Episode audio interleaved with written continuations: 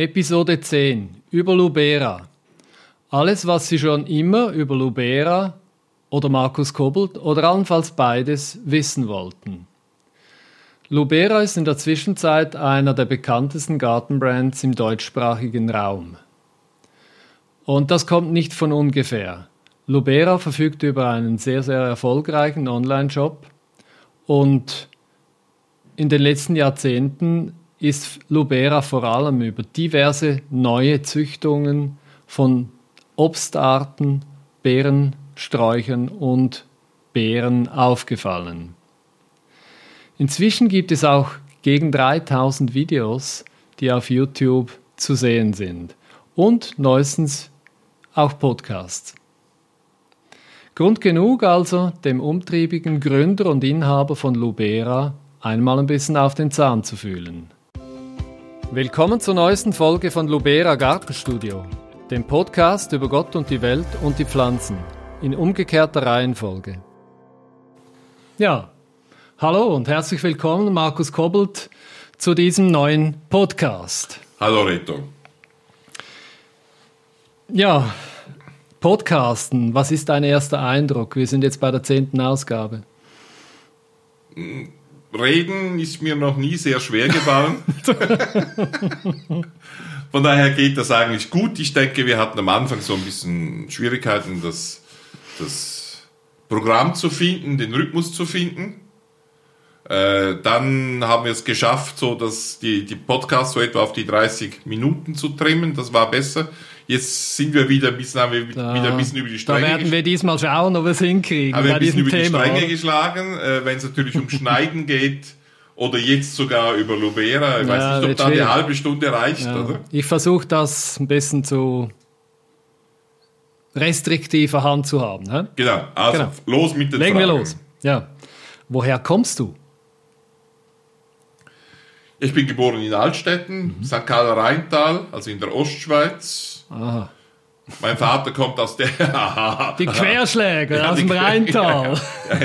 Und äh, da komme ich her. Das Rheintal ist in der Deutschschweiz ungefähr das, was das Wallis in der Westschweiz. Wir sind ein spezieller Schlag Menschen, etwas gröber als die anderen, äh, etwas aggressiver manchmal auch. Vor allem sprachlich hauen wir gern mal auf den Putz. Sehr schön. Fluchen können wir wie keine anderen Schweizer. Was hast du eigentlich gelernt?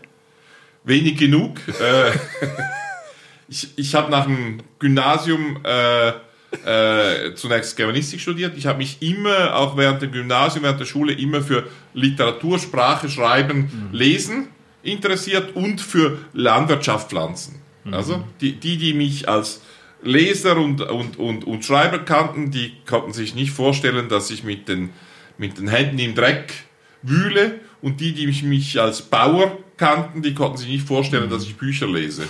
Und beides habe ich gemacht, während meiner ganzen Gymnasialzeit immer bei meiner Tante auf dem Bauernhof Geld verdient, auch viel Spaß gehabt, sie hat das auch sehr gut gemacht. Und äh, dann habe ich zunächst Germanistik studiert, habe das dann nach vier Jahren sehr spät abgebrochen, weil es mir, ich war in München und habe da, hab da äh, mit einer Studiengruppe äh, Flugschriften der frühen Neuzeit erforscht und das kam mir dann irgendwann wahnsinnig, wahnsinnig bodenlos, wahnsinnig abgehoben, wahnsinnig langweilig auch vor. Und habe ich mir mal vorgenommen, das andere auszuprobieren, den Garten, die Pflanzen, den Obstbau und da bin ich dann geblieben. Ich habe hin, ich kenne dich ja schon lange, oder? Diese Fragen sind eigentlich ein bisschen hypothetisch, aber äh, was ich nicht wusste, ich war der Meinung, dass du das Studium abgebrochen hast, weil du gesundheitliche Probleme hattest und dann zum Onkel in die Baumschule gingst. Das geht. Beziehungsweise in das den geht Betrieb. auch. Ich habe eine chronische Krankheit, äh, Colitis. Und damals hatte ich einen Riesen, das habe ich heute noch, das bleibt einem. Man gewöhnt sich aber auch dran, wenn man sich ein bisschen anfreundet mit der Krankheit. Und äh, da hatte ich einen riesen Schub, habe in kürzester Zeit, kann man sich heute fast nicht vorstellen, äh, wahnsinnig viele Kilogramm verloren. Und da äh, hatte ich natürlich auch so den inneren Druck, etwas zu ändern, ja, etwas ganz anders zu machen. Und äh, da war die Idee, eben diese eine Seite, diese Obstbauseite dann hervorzuholen und dann auch äh, auszuprobieren. Und hat mir gut getan, nur irgendwann hat das mit dem Gewichtsverlust nicht mehr funktioniert. Okay. Ja, wenn man Markus Kobbelt hört und wenn man ihn begleitet über diese vielen Jahre, wie ich das konnte, dann merkt man, da ist einer getrieben. Getrieben von diesem Thema, von, diesem, von der Thematik Garten und, und Pflanzen. Ähm, und man kann sich eigentlich kaum vorstellen, dass dieser Markus Kobbelt neben dem Beruf vielleicht sogar eine Familie hat. Wie sieht das bei dir aus? Ja, habe ich. äh, ohne meine Frau Magda wären wir, denke ich, auch als Firma, als Lubera nicht so weit gekommen. Sie ist viel fleißiger als ich viel stetiger. Sie ist auch die, die mir dann zwischendrin sagt, Markus, arbeiten. Ja, die, die, Frau Hauptmann hat dann zum Gerhard Hauptmann immer auch gesagt, schreiben jetzt, Gerhard, schreiben. Und so sagt sie das manchmal auch. Sie hat vor allem äh, äh, auch so dieses Ausdauernde, dass sie sagt, einfach eins nach dem anderen und dann geht's vorwärts. Und das hat sich halt über die letzten 25 ja. Jahre äh, bewährt. Ohne sie wäre es nicht gegangen. Wir haben einen Sohn, Lukas, der macht momentan gerade eine Gärtnerlehre. Mhm. Ja, das war's dann mit der Familie. Ich habe also sehr viele Gärtner, Jahre auch. Gärtner, also so pauschal würde ich jetzt das nicht sagen. Was, was für ein Gärtner? Äh, Lukas? Ja. Äh, Baumschulgärtner. Ah, also, er darf Eben Baumschulist. Doch. Ja, ja, ja, also was Rechtes, oder? Etwas Rechtes. auch wenn er sich dessen noch nicht ganz bewusst ist. Wunderbar. Hast du Hobbys daneben? Hast du Zeit für Hobbys? Ich habe mir, hab mir das äh, ich habe das ja ein bisschen auf dem Konzept gesehen, dass dann diese Frage kommt und dann habe ich mir überlegen, was jetzt überlegt, was jetzt eigentlich das Hobby wäre. Ja, ich habe ein Hobby. äh, ich habe da ein bisschen bohren müssen und es gibt schon Zeitungslesen. Also ich, ich lese immer noch und sehr regelmäßig und eigentlich jeden Tag, außer bei allergrößtem Stress, relativ ausführlich Zeitung, immer noch in Papierform. Mhm. Äh, aktuell die Neue Zürcher Zeitung, die einzige, die man in der Schweiz noch lesen kann. Mhm. Und äh, einfach weil sie halt qualitativ hochstehend ist. Mhm. Ist nicht unbedingt eine politische Ausrichtung. Dann nehme ich mir Zeit dafür. Ein Hobby war immer auch Politik. Mhm. Ich habe mal bis vor knapp 15 Jahren auch aktiv Politik gemacht, als Regionalpräsident äh, der FDP in meiner Region. Mhm. Äh, und äh, das ist so ein Hobby geblieben. Also Politik äh, fasziniert mich. Äh, Wahl in den USA, da bleibe ich die Nacht auf.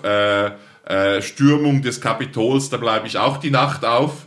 Äh, wenn ich mit meinen Freunden in den USA telefoniere, äh, rede ich, das sind eingefleischte Demokraten. Mhm.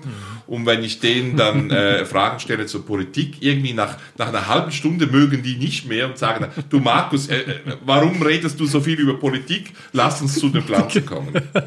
genug ist genug. ja, sehr schön. Äh, Social Media ist, glaube ich, nicht so dein Thema, oder? Nein, irgendwie kam ich da zu spät. Ich, ich hatte das erstaunt mich, weil sonst bist du ein, ja, man sagt so schön, ein Early Adopter, oder?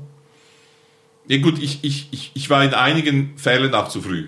Ja. Also ist, ich glaube, da kannst du dich auch ein paar Fälle erinnern, wo wir Dinge ausprobiert haben mhm. und wir waren einfach zu früh, das mhm. hat nicht funktioniert. Das mit den Videos hat ja auch nur funktioniert, weil ich jetzt äh, äh, bald 15 Jahre lang Videos gemacht habe und diese riesen mhm. Bibliothek hat funktioniert. Das hat jetzt nicht unbedingt wie vieles im Leben, wie vieles im Geschäftsleben nicht von heute auf morgen wow geklappt, mhm. sondern hat eben äh, kontinuierlich. Social Media ist ein schönes Thema. Ich habe ich hab, äh, gerade heute Morgen früh bei uns meine Großnichte begrüßt, die kommt bei uns mal reinschauen als erwachsene Frau und schaut, ob, ob, ob der Gärtnerberuf etwas mhm. noch für sie wäre. Sie ist immer mehr zur passionierten Gärtnerin geworden. Vera ist ihr Name. Und da haben wir uns unterhalten, weil vor 17 Jahren saß ich bei ihren Eltern zu Hause und, äh, und da war sie gerade knapp 15, 14,5 und war in Berlin und die einzige Art und Weise, wie die Eltern mit ihr kommunizieren konnten und etwas von ihr erfuhren, fuhren, war ein Blog. Und an dem Tag habe ich zum ersten Mal das Wort Blog gehört, bin sofort nach Hause gegangen und geschaut, was das ist, mir überlegt, ob das sein könnte. Und da haben wir dann auch begonnen, online zu publizieren. Kurz darauf, dann denke ich auch den, den, äh, den Job eröffnet. Das war ungefähr so 2003, 2004 die Zeit, wo wir das gemacht haben. Also so ein bisschen habe ich Social Media äh, adoptiert.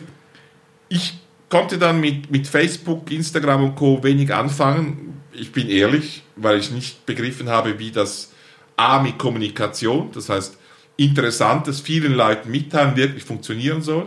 Ich habe nur gemerkt, dass die es gut schaffen, Geld zu verdienen. Also wenn du dir eine Followerschaft geschaffen hast äh, und die dann erreicht hast, das heißt, du hast organisch 5000 Leute erreicht, äh, nach ein paar Jahren sind die halt gekommen und gesagt, ja, wenn du die jetzt erreichst, das sind zwar deine Follower, aber wenn du sie wirklich erreichen willst, darfst du nochmals zahlen, also du hast zwei, dreimal bezahlt, ist geschäftlich, längerfristig, nicht interessant. Ganz interessant, jetzt wieder, da bin ich jetzt mal ein Early Follower, ich bin seit ein paar Tagen bei, bei Clubhouse dabei, mhm. Mhm. das ist eine Audio-Drop-In-App, glaube ich, ist so der Fachbegriff. Das heißt, du kannst Räume eröffnen, Leute kommen da herein und du kannst einen Vortrag halten, dann kannst du diskutieren.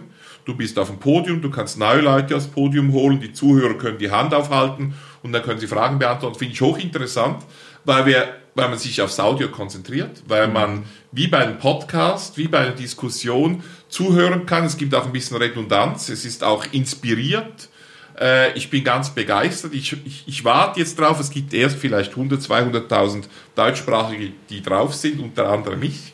Und ich möchte Sie also einzuladen, dass Sie einladen, dass Sie auf, auf, ähm, auf äh, Clubhouse gehen. Mhm. Und äh, mein Ziel ist es vielleicht dann mal in ein paar Monaten da, einmal in der Woche, einmal im Monat, so einen Room, mhm. einen Raum aufzumachen und da dann eine Gartendiskussion zu einem Thema zu führen. Das könnte was Interessantes sein, weil ich, ich sehe so richtig kommunikativ, wie man das nutzen könnte. Oder wenn Sie jetzt eine Frage stellen zu diesem Podcast, ja, dann, dann schreiben Sie einen Text. Ja, Sie müssen sich hinsetzen, Sie müssen einen Kommentar dazu schreiben. Wir müssen den lesen und da muss irgendjemand nochmals an den Computer gehen und muss eine Antwort schreiben. Das ist, aber wenn wir die Diskussion hier und jetzt ja. ergänzen, zum Beispiel zum Podcast oder ergänzen für die, alle drei, vier Folgen würden wir so ein Clubhaus machen, das wäre eine Möglichkeit, aber darum müssen noch sehr viel mehr Leute mhm. sein mhm. Äh, in dieser App, damit sich das äh, dann lohnt.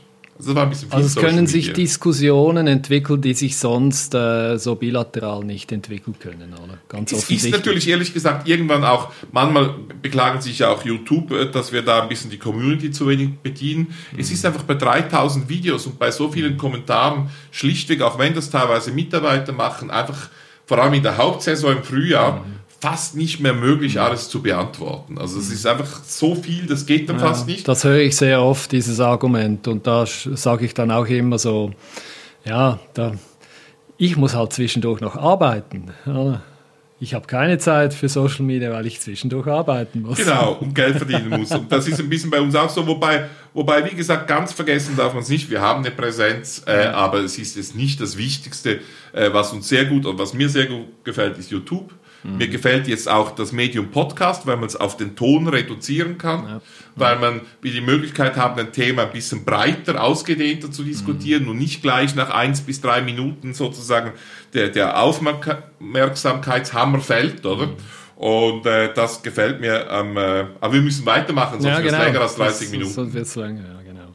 Ja, ähm, wo verzweifelst du? Wo, wo willst du ausbrechen?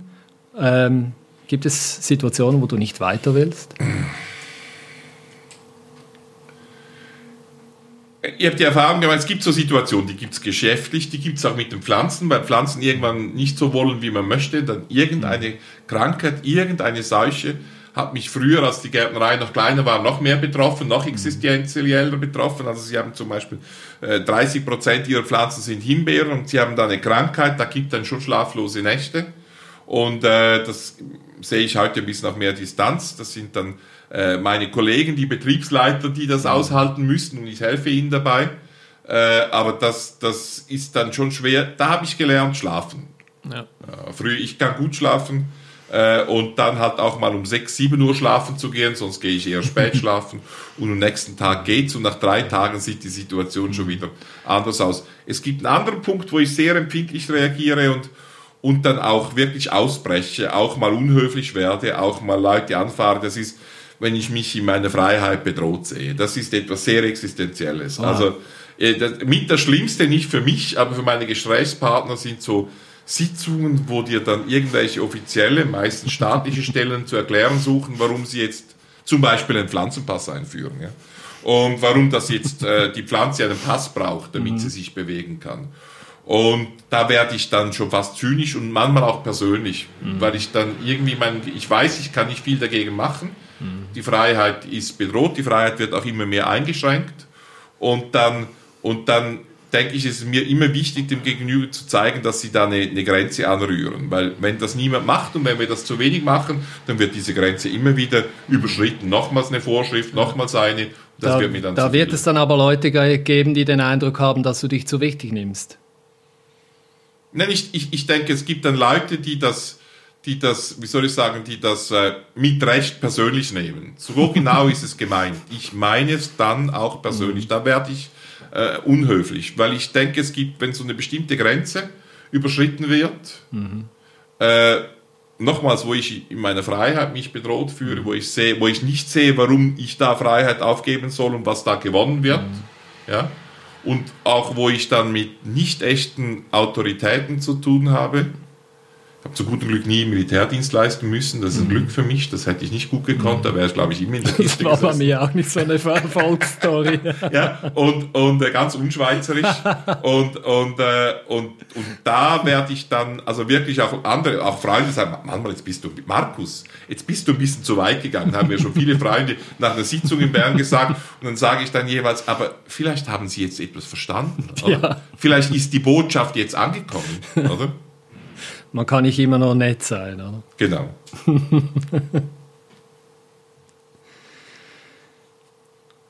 ja, vielleicht jetzt auch mal, ich habe gerade da in unserem Konzept geschaut, die Gegenfrage. Also, äh, wir haben zusammen studiert, Reto, Obst- und Weinbau. Und äh, wie bist du zu diesem Fach gekommen? Wie bist du zu diesem Beruf gekommen? Und wie bist du nachher zu dem gekommen, was du jetzt machst? Ja, ich war von klein auf, wirklich Kindergartenalter, war ich völlig fasziniert von der Natur. Und ich habe mich eigentlich nur in der Natur aufgehalten.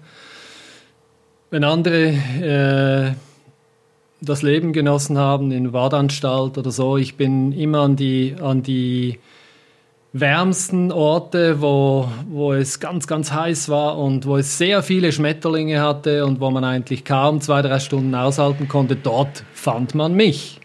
Und zwar ganz alleine sehr häufig. Und ich habe mich einfach dieser Natur hingegeben. Ich war völlig fasziniert. Und diese Faszination habe ich zum Glück irgendwie in meinen Beruf äh, rübernehmen können. Ich habe Laborant gelernt ursprünglich.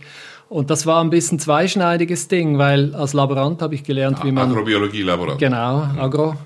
Ähm, habe ich dort gelernt, wie man eigentlich Insekten bekämpft. Und ich wollte sie ja nicht wirklich bekämpfen, mhm. oder? Also die Insekten waren ja, das ist meine erste Liebe sozusagen. Die Pflanzen sind meine zweite Liebe. ähm, und das war aber wirklich ein Schlüssel zum heutigen Dasein, dass ich ähm, diese Liebe zu den Insekten, zu der, zur Natur ausleben konnte. Und äh, später haben wir ja zusammen eben das äh, Studium gemacht und nach dem Studium wäre ich eigentlich sehr gerne in die Forschung zurückgegangen. Ich habe ja in der Forschung gearbeitet, einfach als untersten Stufe. Ja. Und das war aber sehr schwierig und ich habe dann in den Handel gewechselt und im Handel bin ich dann in Marketing-Themen reingekommen. Das hat mich auch fasziniert. Ich habe begonnen, intensiv zu fotografieren und so hat das eine dann das andere gegeben. Also das, das hat sich, das war so simultan, hat sich das einfach so zusammengeschustert irgendwie habe ich dann plötzlich gemerkt, ja, jetzt, jetzt mache ich Kommunikation, das hat mir gefallen, aber nur für grüne Themen. Und so sind wir dann eigentlich auch zusammengekommen. Genau, genau. Ja. ja. Und das hat sich jetzt, denke ich, auch schon 20 Jahre so weiterentwickelt. Mindestens, ja. Mindestens. Wahrscheinlich sogar Eher mehr. mehr. Ja. ja, verrückt. Ja, Wahnsinn. Ja, Markus, äh, was bedeutet eigentlich Lubera? Das ist ja ein Kunstwort. Ja, die Frage wird häufig gestellt. Lubera ist ein Kunstwort, habe ich auf einer Reise an die IPM nach Essen, die mhm. dieses Jahr nicht stattfindet wegen Corona, habe ich äh, Wörter gesucht für eine Marke. Ich, mir ist in den Sinn gekommen, wir hatten damals schon die Firma Rheinbaumschulen, mhm. äh, noch heute der Name der Produktionsfirma hinter mhm. Lubera.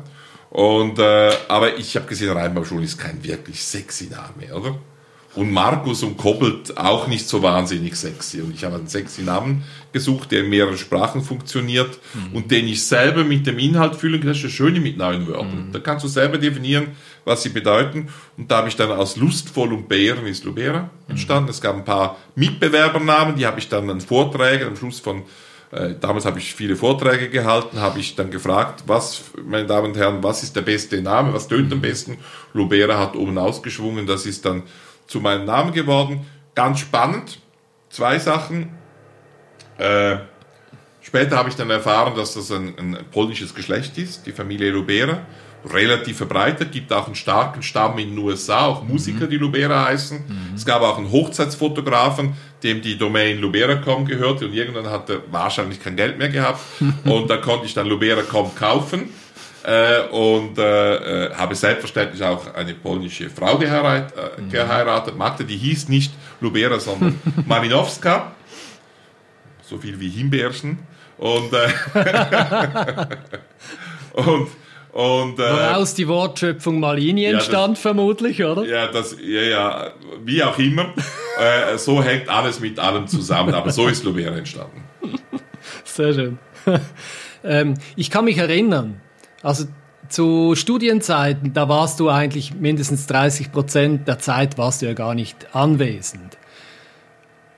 Aber bei Prüfungen warst du doch der Erste, der rausgegangen ist. Also das habe ich äh, noch immer im Hinterkopf. Das ist ein paar Jahre her, gehen. oder? Genau, du musstest arbeiten gehen. Du hattest also dort schon eigentlich ähm, Gehölze verkauft. Ich habe selber mal gekauft von dir. Da steht einer, steht da draußen immer noch.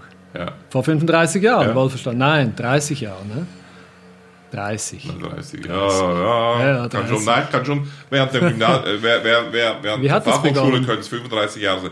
Ich habe während, äh, ich meine, nachdem ich mich entschieden habe für diese zweite Ausbildung, eben nicht Germanistik, mhm. sondern Gartenbau, habe ich zwei Jahre im Obstbau gearbeitet, dann habe ich dieses Studium mit dir zusammen gemacht und da war mir dann schon klar, das habe ich ja vorher abgeklärt, dass ich da eine eigene Firma gründen möchte. Und ich habe dann auf dem Hof meiner Tante, die mir das alles ermöglicht hat, dann schon begonnen, äh, mehr Bäume zu produzieren. Sie hat witzigerweise schon früher, da hat mein Urgroßvater schon damit begonnen, äh, 2.000, 3.000 Hochstämme pro Jahr mhm. produziert. Also die hatte eine kleine Baumschule. Und das war dann die Basis und ich habe dann begonnen, Obst und Beeren zu produzieren. Ich habe begonnen, auf 80 Quadratmeter Container zu produzieren. Das war mein erstes Containerfeld auf dem ehemaligen Hühnerhof. Ja, ich weiß ja. noch wo. Ja, ich weil, es, das weil es da so die Umzäunung gab, das war praktisch. Dann äh, konnten wir dort, wo früher die Hühner waren, konnten wir jetzt die Pflanzen vor den Hühnern schützen.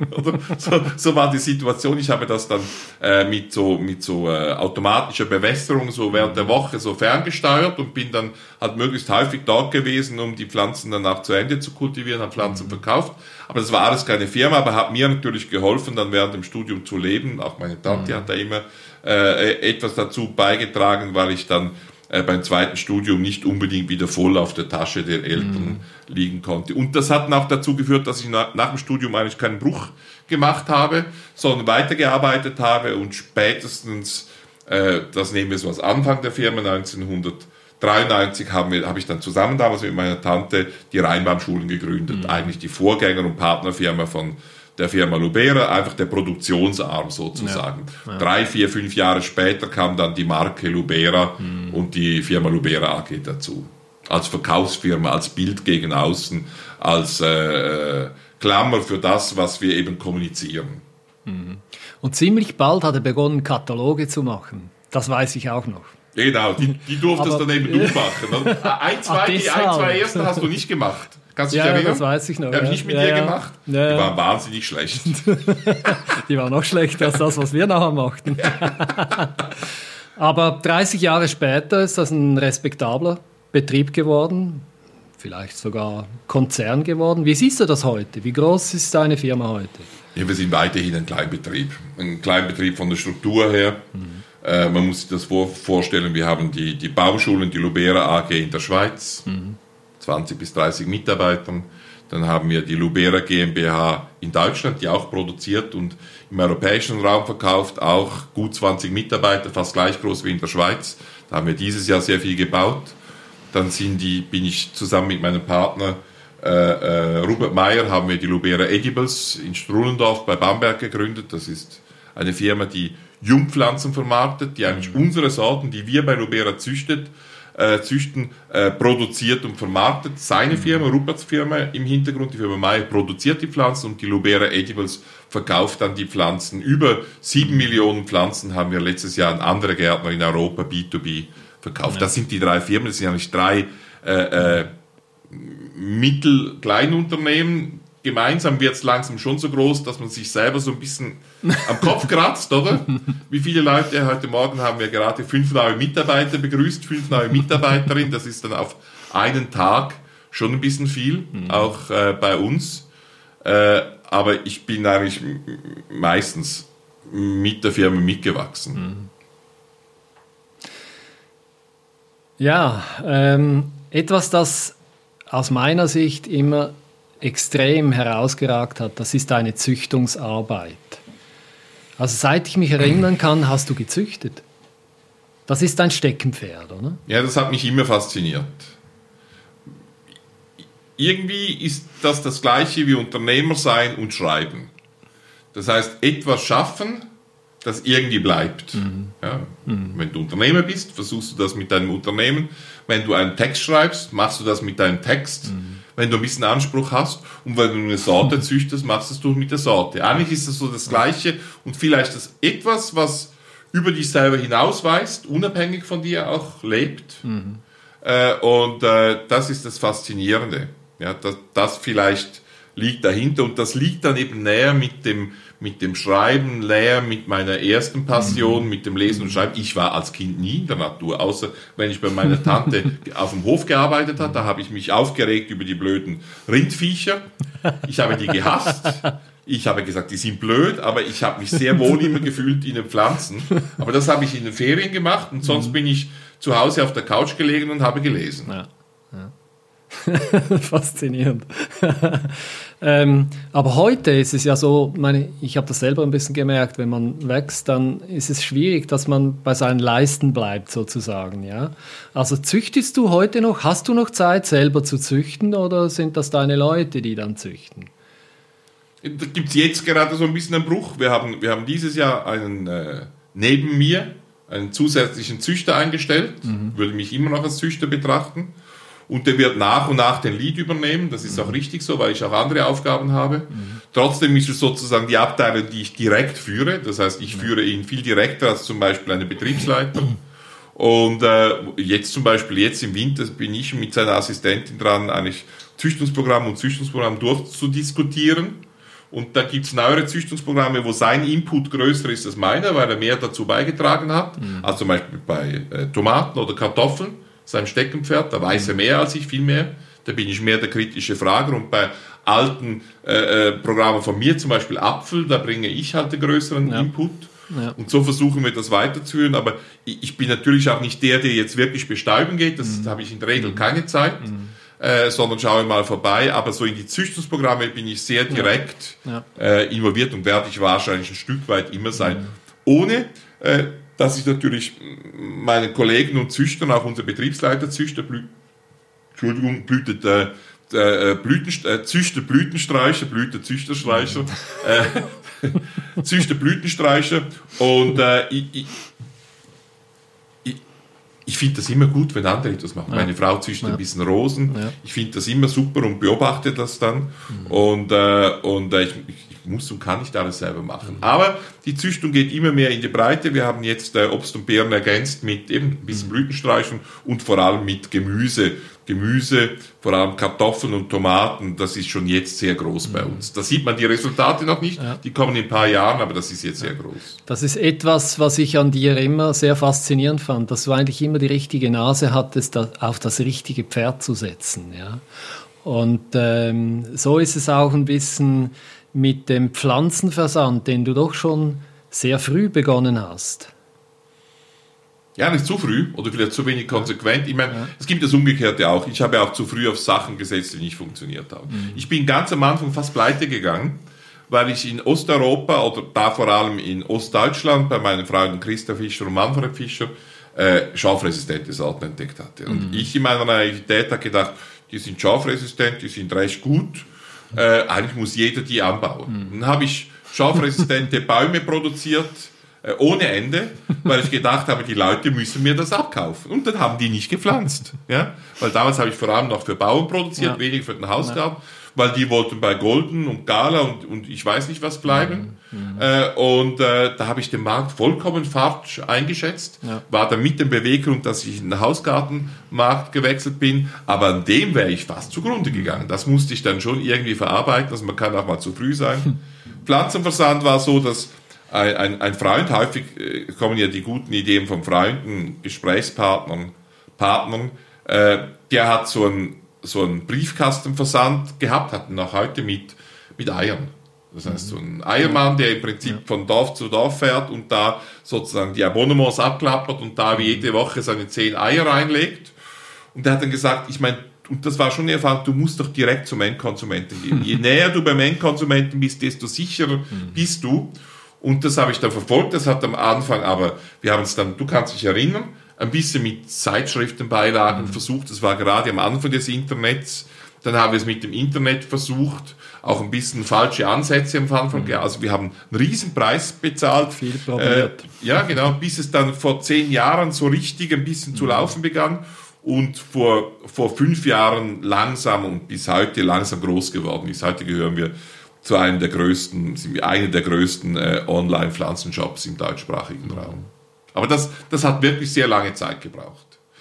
Hätten wir das von Anfang an konsequenter gemacht, auch so ein paar Learnings früher umgesetzt, die, mhm. das hätten wir durchaus können, aber manchmal ist man auch dumm, nimmt etwas nicht wahr, ja. äh, dann wären wir nochmals deutlich weiter. Mhm. Ja, jetzt haben wir letzte Woche schon äh, Podcasts gedreht mit Lubera Edibles. Um was geht es eigentlich bei Lubera Edible? Habe ich vorhin schon kurz erwähnt, das ist eine Schwesterfirma von Lubera. Das habe ich mit meinem Partner Rupert Meyer zusammen gegründet. Das ist, Lubera ist ja B2C. Wir verkaufen Pflanzen zum Endkonsumenten, zum Konsumenten. Und äh, wir sind eigentlich D2C, Direct to Consumer, sagt man so auf, auf Neuenglisch oder Neudeutsch. Das heißt, wir züchten selber Pflanzen, wir produzieren sie selber und verkaufen sie dann auch noch zum Endkonsumenten. Mhm. Ja, das ist das Besondere. Und äh, Lubera Edibles produziert kleine Pflänzchen von unseren Sorten, Jungpflanzen, und verkauft sie dann an andere Produzenten, an andere Geschäfte, an andere äh, Pflanzenproduzenten, an andere Gärtner. Weil, weil nur mit unseren eigenen Fertigprodukten, das, was wir über online verkaufen, könnten wir unsere Züchtung nicht mehr refinanzieren. Wäre auch ein bisschen schade, wenn wir das alles nur für uns exklusiv hatten. Darum kann man Lubera-Sorten teilweise auch bei vielen anderen äh, Produzenten kaufen. Äh, Ohne dass man es weiß. Teilweise ohne, dass man es weiß, teilweise, weil man es dann am Namen sieht, weil der Name der gleiche ist, der ist nicht immer der gleiche. Und äh, so funktioniert das. Lubera Edibles, das kann ich sagen, hat im letzten Jahr über sieben Millionen Pflanzen an andere Gärtner verkauft. Mhm. Und das ermöglicht uns dann neben den eigenen Verkäufen an Fertigpflanzen auch so viel in die Züchtung zu investieren. Mhm. Jetzt hast du viel von Partnern, von, von, von äh, anderen Firmen gesprochen und so. Äh, ich habe doch den Eindruck, irgendwie ist und bleibt Lubera doch ein wenig die One-Man-Show Markus Kobbelt. Also da ist dieser Stempel. Der Markus, der weiß genau, was er, was er will und der drückt dem Ganzen den Stempel auf. Ja gut, als, als, als Gründer, der Gründerbegriff hat sich vielleicht ein bisschen geändert. Heute redet man ja von Gründern, Startups und die haben dann das, die, die gründen eine Firma und die möchten die eigentlich nach drei, vier Jahren verkaufen. Mhm. Ich bin gottenfroh, wenn ich die zu Lebzeiten nicht verkaufen muss, oder? Das ist nicht mein Ziel. Sondern das Ziel ist, das Ding nachhaltig zum Wachsen zu bringen. Ja. Und vielleicht auch selber unter Kontrolle zu halten. Und wie bei jedem Gründer, sowohl bei den modernen wie bei den alten, äh, äh, geht das nicht, ohne dass man so ein bisschen eine, einen, äh, Profilierungsneurose hat. Ja, das, das geht nicht anders ich versuche mal, gelingt es mir besser, mal schlechter, die so ein bisschen unter Kontrolle zu halten. Ein Grund ja. war zum Beispiel, dass wir die Marke Lubera gegründet haben und in den mhm. Vordergrund bringen. Alles, was ich mache, was wir machen, sollte immer auf die Marke Lubera einzahlen und hinter Lubera kann ich dann äh, dereinst auch mal wieder verschwinden. Mhm. also aus meiner so. Sicht war das nicht äh, gemeint, dass du dich rechtfertigen musst, sondern das ist für mich eine klare Stärke deiner Firma. Ja, aber ich, ich habe das schon früh gesehen. Wir haben, früh haben mir schon sagen, äh, Leute gesagt, du musst den Brand Markus Kobold weiterentwickeln. Ja. Ich habe die Diskussion schon vor 15 Jahren ja. geführt. Und dann habe ich gesagt, und damals war ich äh, 42 und nicht 57, mhm. oder? Mhm. Und dann habe ich gesagt, nein, das ist falsch, weil mhm. irgendwann wird man älter, jetzt werde ich älter. und da muss man auch so. Also eigentlich sind wir noch blutjung, oder? Ja? Also eigentlich sind wir ja noch genau, blutjung. Genau. Dank der vielen Jahren. Himbeeren und Brombeeren, ja, genau. die wir genau. täglich essen. Oder? Genau. Und, und, äh, und da denke ich, ist es schon besser, wenn man auf einen Brand setzt, als ja. nur auf eine Person. Aber ja, ich, ich kann ja nicht einfach mhm. plötzlich temperamentlos werden. Mhm. Das geht nicht. ähm, wir haben bereits ein bisschen über Schwierigkeiten, die dich da hier in dieser Zeit begleitet haben, äh, gesprochen. Du hast etwas angetönt.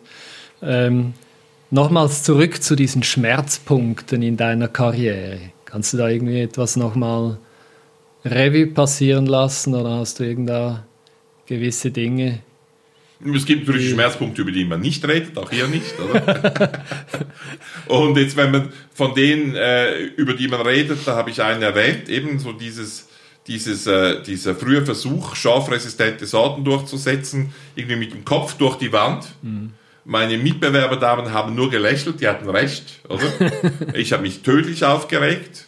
Ich finde es noch heute ein Skandal. Heute ist es ja auch so, wir haben heute wundergute resistente Sorten und sie machen immer noch 0,x äh, Prozent der Anbaufläche aus. Mhm. Die Hauptsorte im Bioanbau heutzutage ist immer noch Gala, eine Katastrophe, Super, eine Frechheit, wie es auch ein, ein, absoluter Skandal ist, dass alle Kartoffeln, die auf dem Feld angebaut werden, mhm. bis heute anfällig auf Phytophthora sind. Ich begreife das nicht, oder? Mhm. warum das so ist. Mhm. Da Aber ich denke, es braucht Leute, die das nicht begreifen, sonst kommen wir nicht vorwärts. Sonst wird es sich nicht ändern. Ja. ja. ja. Und, äh, und an solchen Sachen, ich sage mal, das sind so sage das ihm, das sind Stahlhändler und Stalinisten, hat ja auch irgendwie vielleicht was miteinander zu tun, oder? Das heißt, das sind dann so eine Branche innewohnende Gesetze, die man fast nicht verändern kann. Ja, die Fruchtbranche, die will Früchte verkaufen, möglichst viel. Die will nicht neue Früchte verkaufen. Ja, die, die will, will kein Risiko, die will einfach Quantität. Ja, Quantität. Ja. Und da ist es wahnsinnig schwierig, Sorten zu wechseln. Mhm. Und das habe ich halt nicht begriffen oder zu wenig begriffen und bin ich mit dem Kopf durch die Wand, das war ein bisschen teuer. Ganz allgemein muss ich sagen, dass ich heute ein bisschen der bessere Geschäftsmann bin, als ich am Anfang meiner Karriere war. Das hat mich auch äh, einiges an, an, an, an äh, Beulen und Kopfschmerzen gekostet, oder? Und das musste ich lernen, das konnte ich noch nicht. Mhm. Ja, das, das musste ich wirklich lernen. Und wo ich heute so ein bisschen verzweifle, ist, wenn wir etwas nicht gut machen. Also das ist nicht zu verhindern, mhm. ja, das dass wir etwas nicht gut machen. Ja. Ma ja. Ich mache Dinge nicht gut, Mitarbeiter machen Dinge nicht gut und dann machen wir in einer mittelgroßen Firma eben auch eine rechte Quantität. Also ich denke, wir sind erfolgreich. Das passiert wir, einfach, kannst du nicht vermeiden. Ja, und, und trotzdem muss man dagegen kämpfen. Und da werde ich dann fast wahnsinnig, oder? Wenn, wenn, wenn so diese, diese, diese Murphys Gesetz, dass alles schiefgehen mhm. kann, das schiefgehen kann, wenn wenn der Kunde eine Pflanze A bestellt und dann bekommt er eine B geliefert, dann gibt es eine Nachlieferung und er bekommt nochmals B und dann gibt es nochmals eine Nachlieferung und dann bekommt er C. Das gibt's. Oder? Ist nicht üblich bei uns. Wir haben sehr gute Kundenbewertungen bei Google und Trustpilot und Ecomi. Aber, aber das aber gibt's. Es gibt's und, wenn so, und sowas landet dann irgendwann bei mir, weil das muss ich hören und das halte ich fast nicht aus. Also da, zwei, drei solche Fälle, das halte ich nicht aus. Und, und da kann ich dann auch und, und manchmal auch ein bisschen unfairerweise, das muss ich auch sagen, weil wenn man so viele Kunden bedient und so viele Kundendienstvorfälle abwickelt, dann gibt es auch Fehler, aber da kann ich dann auch mal ein bisschen ungerecht werden. Mhm. Da kriegen unter Umständen auch die mal auf die Schnauze, die nichts dafür können. Ja, weil aber das halte ich, da, da, muss irgendwas raus, sonst werde ich krank. Wunderbar. Ja, wir kommen langsam zum Schluss ähm, von diesem Podcast. Ähm, doch noch so als Repetition. Gibt es einen Unterschied zwischen Lubera und Markus Kobel? Das war ja die Eingangsfrage. Lubera würde nicht funktionieren ohne andere ohne, Menschen. Ich ja. bin da nur eine kleine Teil. Das muss man wirklich sagen. Äh, ich habe ein paar Leute erwähnt, äh, Christa Fischer, äh, Manfred Fischer, die mich zum Züchten gebracht mhm. haben, meine Tante, die mir überhaupt erst ermöglicht hat, äh, äh, Landwirtschaft zu betreiben. Meine heutigen Betriebsleiter, mein Stellvertreter Robert Meyerhofer, allen voran meine Frau und ohne die ich nicht so fleißig wäre, wie ich bin und die mich immer auch wieder angetrieben hat. Aber sie sagt dir ab und zu, dass du eben nicht so fleißig bist, oder? Ja, genau, genau. Und dann muss ich wieder mehr Gas geben. Und, äh, und äh, äh, ohne die würde es nicht gehen. Das gehört alles auch zu Lubera. Und das Team wird, wie ich gesagt habe, immer größer. Wir haben mhm. immer mehr Leute, die auch so ein bisschen in, in, zu dieser Führungsgruppe gehört, in der Schweiz, in Deutschland, im Online-Bereich. äh, äh, auch in, in der Firma, die ich gemeinsam mit Rupert Meyer, mhm. äh, mit Rupert Meyer in, in Bamberg habe, Lubera Edibles, darum ist das nicht deckungsgleich. Ich bin ja. eine kleine Teilmenge und äh, ich bin endlich und Lubera hoffe ich, dass es ein bisschen weniger endlich ist. Mhm. Also Taktgeber bist du nach wie vor ex in extremer Form, oder? Das weiß ich nicht. Ja, ich versuche, doch, doch. versuche immer mal wieder, wieder Tempo zu machen. Das ist letztlich die Aufgabe ja, des Unternehmens. Dein Job, ja, oder? genau. Das ist mein Job. Gibt es Persönlichkeiten, die dich beeinflusst haben, die du bewunderst? Ja, das gibt schon. Es gibt so, so, so Rollenbilder, die einen beeinflussen. Mhm. Eins, das ich erst relativ spät kennengelernt habe, ist äh, Luther Burbank. Ein ziemlich verrückter Züchter, Ende des 19. Jahrhunderts, Beginn des, des 20. Jahrhunderts hat man sagt, über 600, teilweise 800 Sorten gezüchtet. Als Kind fiel ihm der, der, der Burbank Russet, bis heute eine der bekanntesten und wichtigsten Kartoffelsorten in den USA, mhm. Als Glücksfall zu, ist dann züchterisch noch weiter bearbeitet worden, aber gibt es bis heute als sehr erfolgreich, ist dann nach Kalifornien gezogen, hat dort zu züchten begonnen, was der erste professionelle Züchter, wusste wenig übers Züchten, wusste wusste, hat äh, Mendel nicht gelesen, geschweige denn begriffen, hat das irgendwie über Versuch und Irrtum gemacht. Immer wieder gekreuzt, ausgesägt, gekreuzt, aus, auch sehr breit, mhm. äh, vom äh, dornlosen Fruchtkaktus über die schwarze Walnuss äh, bis äh, zu irgendwelchen Zierpflanzen hat er fast alles gezüchtet. Mhm. Auch den ersten dauertragenden Rhabarber, mhm. den er aber nebenbei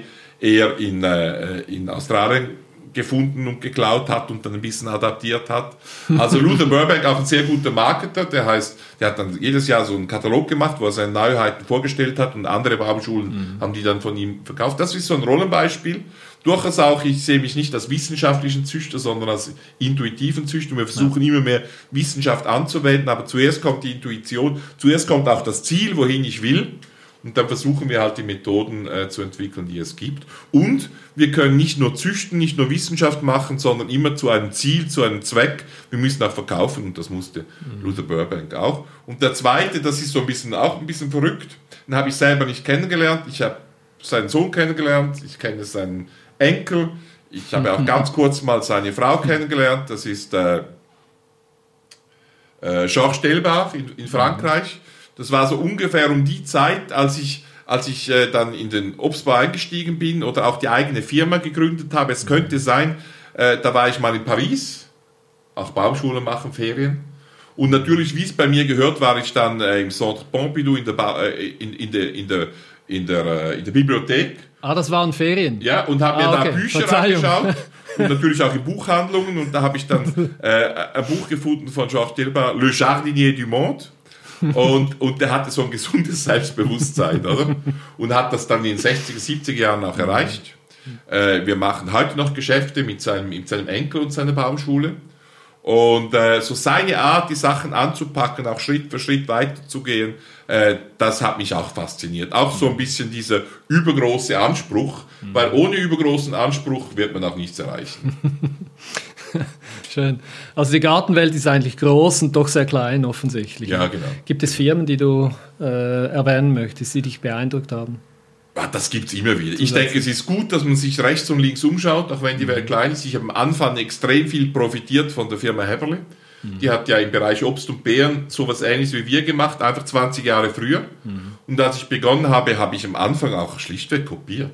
Mhm. Habe Hans-Jörg Heberle, der das gegründet hat, äh, bewundert der hat das auch perfekt gemacht. Die, die Marke trägt ja bis heute, das ist das Fantastische dran. Und ich habe vor allem gelernt, nicht etwa Obst und Beeren, da haben wir dann auch einen anderen Weg eingeschlagen. Wir haben viel nachhaltiger und länger gezüchtet. Sie haben dann irgendwann mit den Züchtungsprogrammen aufgehört. Aber was ich gelernt habe und was wahrscheinlich wirklich das ist von, vom Gründer Hans-Jörg Heberli, heute gehört die Baumschule anderen, mhm. was bleibt, ist, dass man auch im Gartenbau eine Marke schaffen kann und dass sie eine unglaubliche Wertbeständigkeit hat. Mhm. Das hat mich fasziniert. Was mir in den letzten Jahren gefallen hat, wie sich, äh, es haben sich ja zwei Firmen aufgetrennt, einerseits Nebelung, äh, Kiepenkern und auf der anderen Seite Wollmarie, wie sich diese Firma Wollmarie entwickelt. Das gefällt mir einfach, das beobachte ich. Nicht jetzt als Konkurrent. Ja. Und bei uns im Online-Versand von Pflanzen ist so irgendwie so die Benchmark, die wir immer anschauen, die sind auch noch deutlich größer als wir, äh, ist äh, Bauschule Horstmann. Das sind zwei Jungs, deutlich jünger als ich. Einer aus dem Testbereich, einer aus dem Bauschulbereich, die im Hamburger Gebiet Pflanzen einkaufen, die produzieren nicht selber, obwohl sie Baumschule heißen, und die dann online verkaufen. Und die machen das einfach unglaublich effizient und gut. Ja? Und das ist so eine Benchmark, die wir immer wieder anschauen und wo wir zwischendrin auch mal den Chapeau ziehen und sagen, die machen das gut. Wir machen viele Dinge anders. Sie produzieren nicht, wir produzieren, sie züchten nicht, wir produzieren. Sie sind wirklich aggressiver noch im Marketing und auch besser als wir. Also ja, ich glaube, das ist gut, wenn man an solchen Firmen eben auch selber wachsen kann. Ja, das ist faszinierend. Also unter dem Strich für mich ist Markus Kobelt eigentlich ein nimmermüder Tausendsasser mit einer ja, guten Portion Mut, einer Vision im Sack und ähm, einem sehr, sehr guten Gespür für das Machbare. Mit diesen Worten möchte ich diesen Podcast abschließen. Wir danken sehr herzlich für die Aufmerksamkeit und im nächsten Podcast geht es einmal mehr um ein nicht ganz einfaches Thema, Budleia, die fast verbotene Pflanze. Herzlichen Dank.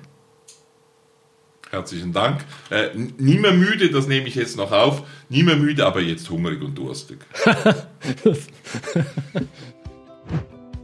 Lubera Podcasts finden Sie überall, wo es Podcasts gibt, aber vor allem auf lubera.com/gartenstudio. Wenn es Ihnen gefallen hat, dann raten Sie unser Video und empfehlen Sie uns doch Ihren Pflanzen und anderen Gärtnern weiter.